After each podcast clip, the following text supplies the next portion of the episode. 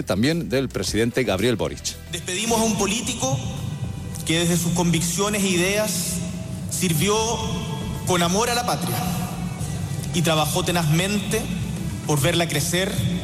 Hoy estamos compartiendo nuestra conmoción por la partida trágica de un hombre, un padre, un esposo, un abuelo. La brújula con la torre.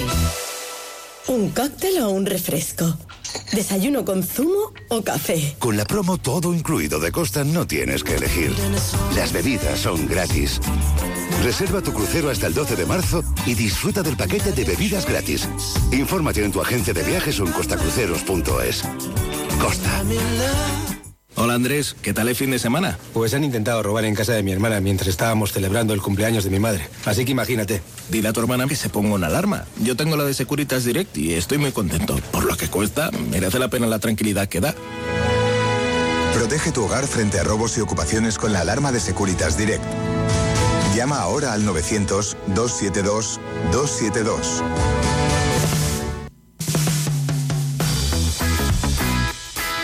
Vamos con el deporte. Raúl Granado, ¿qué tal? Buenas tardes. ¿Qué tal? Buenas tardes. Pues con una última hora que nos pone muy contentos y es que se ha confirmado oficialmente que Madrid va a coger un partido de la NFL. Será en el año 2025, será en el Estadio Santiago Bernabéu, en el primer partido de la temporada. eh, y esto pues sigue siendo histórico porque ya sabes que la NFL no sale mucho de Estados Unidos, había tenido alguna incursión en Europa a través de Londres sobre todo, también alguna en, en Alemania, pero ahora Madrid va a tener ese partido en el año 2025, así que una oportunidad muy buena para todos los fans de la NFL para seguir ampliando fronteras y tenerlo en, en España, pues es una grandísima noticia. Qué bueno. Luego me cuentas a última hora del Madrid-Girona, ¿vale? Sí, esa va a ser buena también, ¿eh? Ahora se quedan 20 minutos con su emisora más cercana de Onda Cero.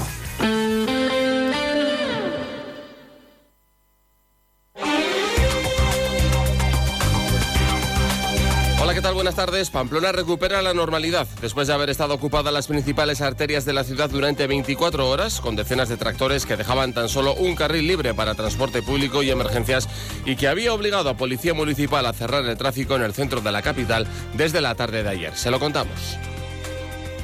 La brújula de Navarra. Javier Saralegui. Onda Cero. Avance informativo, espacio patrocinado por Caja Rural de Navarra. Caja Rural de Navarra, siempre cerca. Y es que liberar la capital de tractores aparcados en las calles ha sido el principal compromiso de los agricultores tras una reunión de más de tres horas celebrada esta mañana en la sede del Departamento de Desarrollo Rural, en una calle González Tablas bloqueada al tráfico por los vehículos de los agricultores. Los consejeros de Desarrollo Rural y Economía se han reunido con representantes de los sindicatos UAGN, N y las uniones de cooperativas UCAN y Alinar, además de varios de los organizadores de las movilizaciones de esta semana. La principal conclusión, como decimos, ha sido desbloquear Pamplona, aunque se mantienen las movilizaciones en el resto de Navarra, como por ejemplo en la Ribera, en Tierra Estella o algunas localidades de la zona norte. Hay además un compromiso de reunirse de nuevo la próxima semana y en el ámbito fiscal igualarse con otras comunidades autónomas. El consejero José María Yerdi dice que es un primer paso. Compartimos también con las organizaciones que no podemos exigir unas condiciones más ventajosas a los productos que llegan de fuera de la Unión Europea y penalizar a los productores y productoras de, de nuestra comunidad. Y también hemos asumido que efectivamente, porque somos los primeros que lo padecemos, la necesidad de flexibilización de los procedimientos de la burocracia. Entre los compromisos que ha adquirido el Gobierno dentro de sus competencias ha estado el de igualar las condiciones de los agricultores a otras autonomías. Esta era una de sus principales denuncias al asegurar que están en inferioridad de condiciones. Lo apunta el consejero de Economía y Hacienda José Luis Arasti. De lo que se trata es de tener una fotografía más, más concreta, ¿no? que ellos reclaman en no estar en inferioridad de condiciones de- con otras comunidades tenemos que ver lo que, lo que se está haciendo en otras comunidades y nosotros e- efectivamente tampoco queremos que estén eh, en peores condiciones. Los representantes de los agricultores no pertenecientes a sindicatos han comparecido tras la reunión subidos a un tractor. Uno de los dos negociadores independientes de la mesa, Carmelo Macua, señalaba que han logrado uno de los primeros pasos. Confirmaba que se iba a liberar Pamplona, como así ha sido hace unas horas, pero destacaba que si la próxima semana esos compromisos no están incluidos y plasmados por escrito en un documento, volverán con las movilizaciones. En el, resto de la comunidad vamos a seguir con las manifestaciones porque aquí hemos conseguido una pequeña batalla que es las competencias de Gobierno de Navarra, pero las competencias a nivel nacional y comunitario tenemos que seguir reivindicándolas. Entonces vamos a seguir, pero Pamplona lo vamos a aligerar. Las decenas de agricultores que durante la mañana han permanecido en el exterior de la calle González Tablas bloqueando la misma con tractores han pedido a sus portavoces que se mantengan en las reuniones de la próxima semana, insistiendo en que no se sienten representados por los sindicatos agrarios. Por parte de estos últimos, desde la Unión de Agricultores y Ganaderos Navarros, hablaba Félix Bariain. Bueno, la valoración no es positiva, obviamente, porque no se ha arrancado más que un compromiso de estudio de materia fiscal. Para nosotros una línea roja eh, esa igualdad fiscal con el resto de comunidades autónomas. Eh, sí que es cierto que, se han comprometido a, bueno, a ese estudio. Eh, también es cierto que ese compromiso de participación de las organizaciones agrarias en la Ley de Desarrollo Rural y en la Ley de Despoblamiento. Y el presidente del sindicato N es Fermín Gorraiz. Llegar a acuerdos yo creo que va a costar. Las reivindicaciones de las organizaciones y las de la plataforma son muy parecidas. Nosotros como ENES y lo que hemos dicho es que pedimos un apoyo explícito, un apoyo mayor a las explotaciones familiares, porque estamos viendo que ahora cada vez en el campo somos menos, tierra y la misma, Cambiamos de asunto. Los distintos grupos y agrupaciones de parlamentarios han registrado 874 enmiendas parciales al proyecto de ley foral de presupuestos generales de Navarra para este año. 841 de las enmiendas son a las partidas de gasto y las otras 33 al articulado. Milagros Bidondo. UPN ha sido el grupo que más enmiendas ha presentado, en total 290 junto al Partido Popular, 223. Le siguen Partido Socialista con 100, Geroabay con 75, 54 EH Bildu y Contigo Surekin 34. Las 62 enmiendas restantes se han presentado con diferentes combinaciones de firma entre varias formaciones políticas. Pablo Azcona de Geroabay y Javier García del Partido Popular destacaban algunos aspectos relevantes de las enmiendas que han presentado sus respectivos grupos.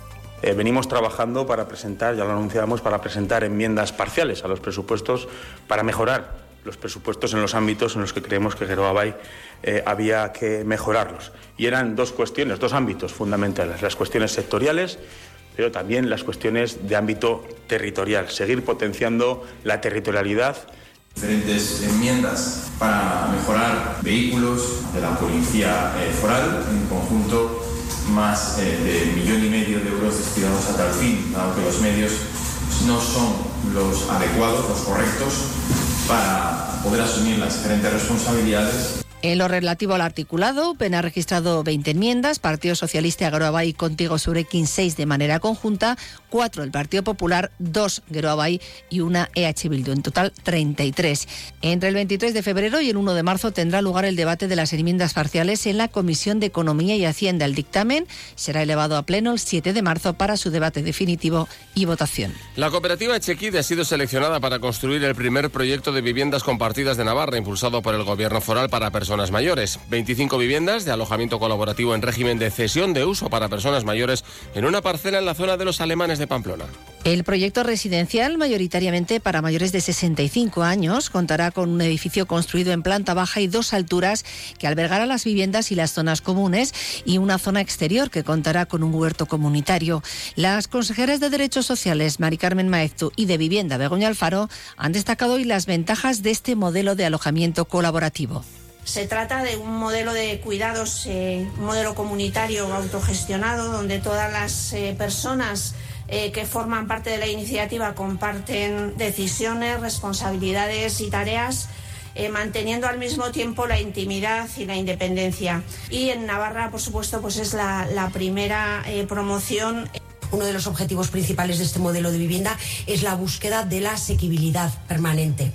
Debemos proteger la vivienda de intereses especulativos y una forma de hacerlo es precisamente esta cesión de uso de suelo público por periodos normalmente que oscilan entre los 75 y los 90 años.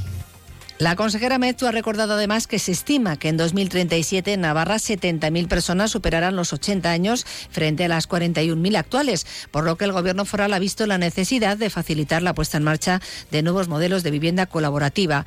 Por su parte, el concejal delegado de Gobierno Estratégico, Urbanismo, Vivienda y Agenda 2030 del Ayuntamiento de Pamplona, José Borrea, se ha mostrado satisfecho también con esta iniciativa. Una iniciativa de este tipo, donde se congregan aspectos como vivienda, asequible, no especulativa, como cuidados, como sostenibilidad y como inclusión, pues resume perfectamente las señas de identidad que como ciudad queremos proponer a futuro. El alcalde de Tudela, Alejandro Toquero, se ha reunido hoy con la presidenta del Gobierno de Navarra, María Chivite, en el Palacio de Navarra para abordar temas de interés municipal. Milagros Vidondo. Entre ellos, la intervención en sementales, el desdoblamiento de la carretera de Tarazona en el acceso a la ciudad, la urbanización del polígono industrial La Serna 2 o la ampliación de la ETI para la construcción de un segundo centro de formación profesional. Toquero además ha dejado claro que se opone al proyecto de la planta de tratamiento de fangos que la empresa pública Nilsa planea en una ampliación de la actual depuradora de Tudela. Esa segunda fase donde vamos a traer lodos de más de la mitad de, Navarra a depurar en la planta de, de Tudela. Le he dicho que se frene el proyecto hasta que analicemos con mucha más profundidad porque tenemos muchísimas dudas y nos faltan muchísimos datos. La previsión del tiempo. Nos la trae desde la Agencia Estatal de Meteorología Javier Andrés. Buenas tardes. Buenas tardes. Mañana en Navarra las precipitaciones serán ya débiles y dispersas, tendiendo a remitir al final del día. Las precipitaciones pueden ser en forma de nieve porque la cota baja en descenso de 1.400 a 900 mil metros. No se descartan algunas brumas y bancos de niebla en zonas altas de la mitad norte. El viento será moderado del noroeste, con rachas fuertes en zonas altas. Mañana las temperaturas bajan en descenso generalizado, menos acusado en el Ebro. Se registrarán heladas débiles en el Pirineo localmente moderadas en cumbres. Se esperan máximas de 14 grados en Tudela, 12 en Baztán, 11 en Estella y Tafalla, 10 en Pamplona, 8 en Roncal. Las mínimas de 4 en Tudela, 3 en Baztán y Estella, 1 en Pamplona y Tafalla, menos 1 en Roncal. Es una información de la Agencia Estatal de Meteorología. Tenemos ahora mismo 10 grados en Pamplona, 9 en Tudela, llueve en la capital y en buena parte de Navarra. Han escuchado el avance informativo patrocinado por Caja Rural de Navarra. Caja Rural de Navarra, siempre cerca.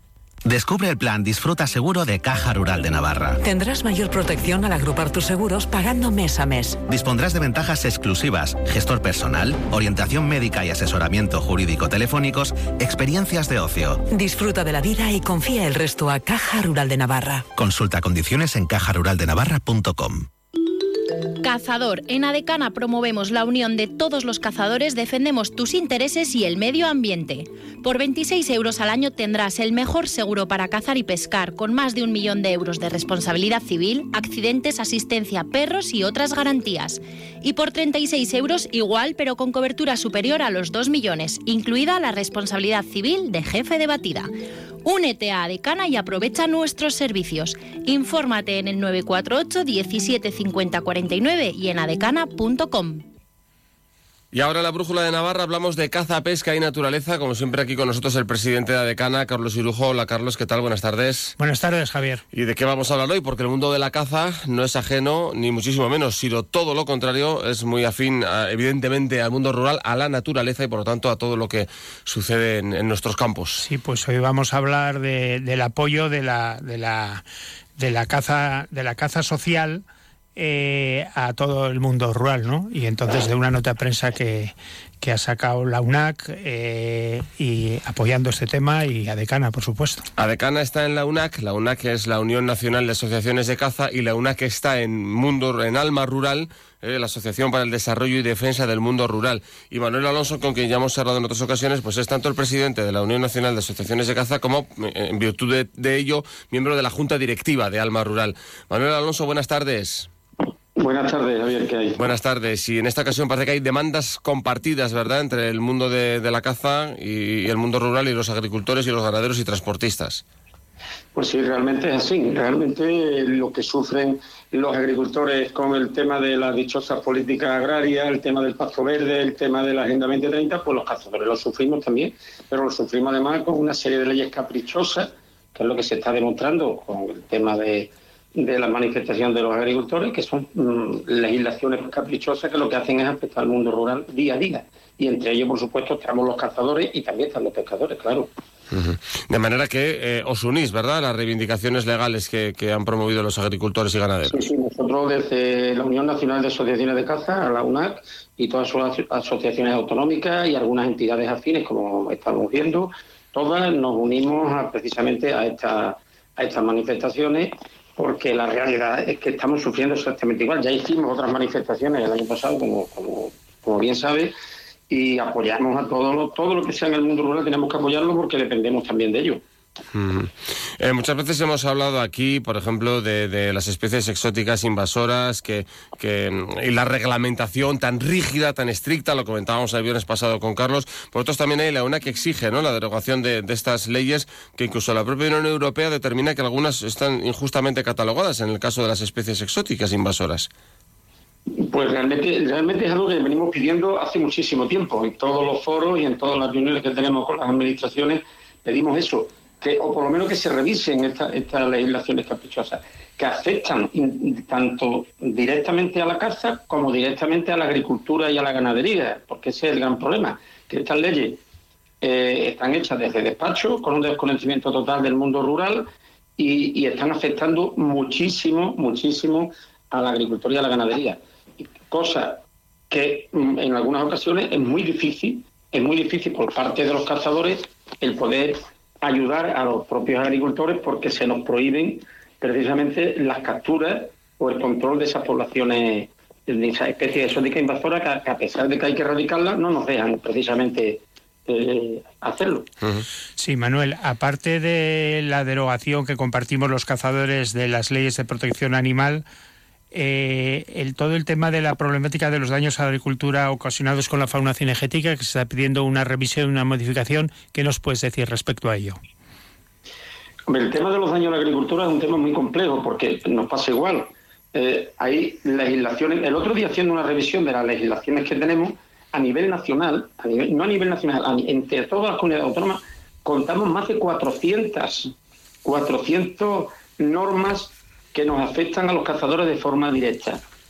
Es la misma situación, denunciamos la misma situación que denuncian los agricultores, que el otro día lo escuchabais en el Parlamento, ¿eh? había un diputado que dijo toda, todo lo que le afecta a, la agricultura, que hablamos de 70, 80, 90 normas que tienen que cumplir, que son difíciles de cumplir porque, claro, eh, es muy complicado. Entonces, la predación, pues la prevención va a seguir existiendo, como siempre ha existido, pero pero no se pueden hacer legislaciones caprichosas porque son necesarias. No se están dando cuenta que, la predación está afectando más posiblemente a las especies protegidas que a las especies cinegéticas.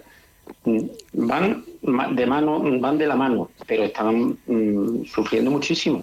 ¿eh? Las especies protegidas, precisamente Mm, por la predación y por las especies de invasoras, entre otras también. Sí, para finalizar, eh, Manuel, eh, acaba de ser publicado un estudio que relaciona directamente eh, la disminución de perdices con la predación de con la predación de la perdiz y otras especies, ¿no? Tanto cinegéticas como protegidas. ¿Qué nos puedes decir respecto a ello?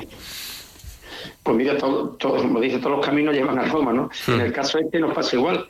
Eh, todo lo que es la pérdida de, especies genéticas va muy relacionado también con la predación y va muy relacionado también con los hábitos de cultivo que nos están obligando eh, estas legislaciones europeas, porque los animales además les pasa igual, se habitúan a un terreno, ese terreno después o, bien hay que abandonarlo o bien que hay que cambiar el sistema de cultivo y qué pasa, por los depredadores los estamos moviendo continuamente de un lado para otro y, realmente una de las más que se está viendo es la perdiz. Ya, eh, o sea que se, hay, se demuestra una relación directa ¿no? entre la predación de animales protegidos y una disminución de, la perdiz y de otro tipo de aves, ¿no? Correcto. Hay, hay, hay una, relación plena y además eso, los propios, como siempre hablamos, la predación existió y los cazadores y los agricultores han convivido con las dos cosas. Pero ahora es que hemos llegado a unos límites, a unos extremos tremendos. Por, ejemplo, en el tema del jabalí, que es uno de los más de los cazadores más grandes que tenemos ahora mismo en el país, pues están destrozando muchísimas polladas y, es algo tremendo. El tema, por ejemplo, de las cigüeñas, las cigüeñas antes eran migratorias, no migran, se quedan grandes bandadas y se alimentan principalmente de pollo, de, otras aves, sobre todo de aves esteparias. En este caso la perdí una de las que más lo sufre. Y esto es lo que nos está pasando, que no se pone remedio ¿eh? precisamente por esta legislación caprichosa que tenemos en las 17 comunidades autónomas más la que proviene de la Unión Europea. Sí, 400 normas, decía Manuel, o, muchas de las 400 dicen prácticamente lo mismo y se podrían reducir un montón o, algo falla. En fin, eh, ya ven que está todo constreñido porque con 400 normas diferentes pues al final no se podrá hacer nada, ¿no? Esta es la pura realidad. Estamos hartos de decirle a la, Administración, sabemos que le han transferido las competencias en el caso de la caza a las comunidades autónomas, pero estamos hartos de decirle ¿eh? que hay que hacer una ley básica estatal para que haya una norma similar en todas las comunidades autónomas y no que cada una pues establece su propia norma, sus propias resoluciones, sus propios decretos, sus propias leyes y en resumen, como te digo, hay alrededor de 400 normas diferentes. ¿eh? que afectan directamente a la caza, igual que le pasa a la agricultura. Pues Manuel, sí, dinos Manuel y ya terminamos. Sí, te decía eso, que, que- y la decisión que hemos tomado en todas las organizaciones que estamos en el mundo rural es precisamente pues mm, apoyar y, y ponernos juntos a los cazadores, perdón, a los agricultores y a, y a los ganaderos. Pues ahí está, Manuel Alonso, presidente de la Unión Nacional de Asociaciones de Caza y miembro de la Junta Directiva de Alma Rural, la Asociación para el Desarrollo y Defensa del Mundo Rural. Gracias, Manuel. Hasta una próxima ocasión. Buenas tardes. Muchas gracias, Ariel. Y gracias, Carlos y Lujo. Permaneceremos muy atentos a ver cómo evoluciona todo. Buenas tardes. Gracias a los dos. Buenas tardes. La Brújula de Navarra, Onda Cero. Acredita tu experiencia profesional y obtén un título oficial. Si llevas años trabajando o tienes formación pero no tienes un título reconocido, el programa gratuito Acredita tu oportunidad. Infórmate en la Cámara de Comercio de Navarra. Es un programa financiado a través del Fondo Next Generation de la Unión Europea, el Ministerio de Educación, Formación Profesional y Deportes en el marco del Plan de Recuperación, Transformación y Resiliencia y Gobierno de Navarra. Programa Acredita, porque tu experiencia es un grado. Un negocio necesita web, redes sociales, imagen de marca, canal de ventas online. ¿Buf? Si eres una pyme o un autónomo y necesitas ayuda en tu digitalización, la oficina Acelera Pyme Iris de AIN, la Asociación de la Industria de Navarra, te ofrece asesoramiento sin coste. Entra en oapiris.ain.es y comienza tu transformación digital. La Brújula de Navarra, Onda Cero. Hasta aquí llega la brújula de Navarra, son las 8 menos 20. Regresamos a las 9 menos 10 en la brújula de Radio Estadio Navarra con la información deportiva y la previa de los deportes del fin de semana. Recuerden, mientras tanto, que hoy también ha sido un gran día para donar sangre, porque cualquier día es un buen día para llevar a cabo esta acción solidaria que salva vidas. Donar sangre es regalar vida. En la web de Adona tienen ustedes toda la información. Pasen un buen fin de semana. Adiós.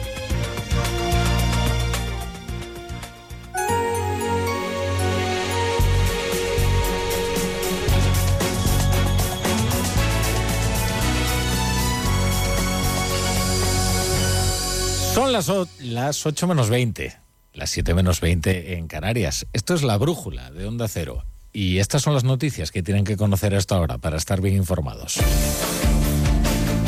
El Ministerio Interior blinda las principales ciudades para evitar que entren los tractores en las protestas de los agricultores y ganaderos. El objetivo es impedir mañana el acceso a la calle Ferrat de Madrid desde la sede, sede del PSOE y la celebración de los premios Goya en Valladolid. Tienen activados o en alerta a todos los grupos antidisturbios de policía y guardia civil. Alberto Núñez Feijóo ve muy extraño que el Partido Socialista vote en Europa a favor de investigar los contactos de Puigdemont con Rusia y en España descalifica a los jueces que lo investiga.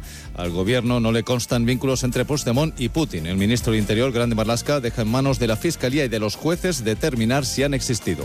Según la última encuesta de intención de voto realizada por el gobierno vasco, el PSOE tendría la llave para dar la gobernabilidad de esta comunidad al PNV o a Bildu. Ambas formaciones empatarían a 27 escaños, 10 irían al Partido Socialista de Euskadi, según refleja este sondeo. El PP tendría 6 escaños y Vox mantendría el que tiene. Sanidad ha aceptado reevaluar las condiciones de acreditación de las unidades docentes de atención primaria con el objetivo de aumentar el número de plazas de médicos en esta especialidad, tal y como reclamaban las comunidades del Partido Popular. El objetivo es que existan más médicos, residentes de familia y otras especialidades formándose. Israel ordena la evacuación de más de un millón de civiles de Rafah en la frontera con Egipto para destruir el último bastión de Hamas en Gaza. El primer ministro Benjamín Netanyahu desoya así los llamamientos de la comunidad internacional, incluido Estados Unidos, para que evite el desastre humanitario que supondría esta operación en el sur de la franja. El presidente de Estados Unidos, Joe Biden, defiende su salud mental después del informe del Departamento de Justicia que encontró que Biden retuvo y reveló intencionalmente archivos clasificados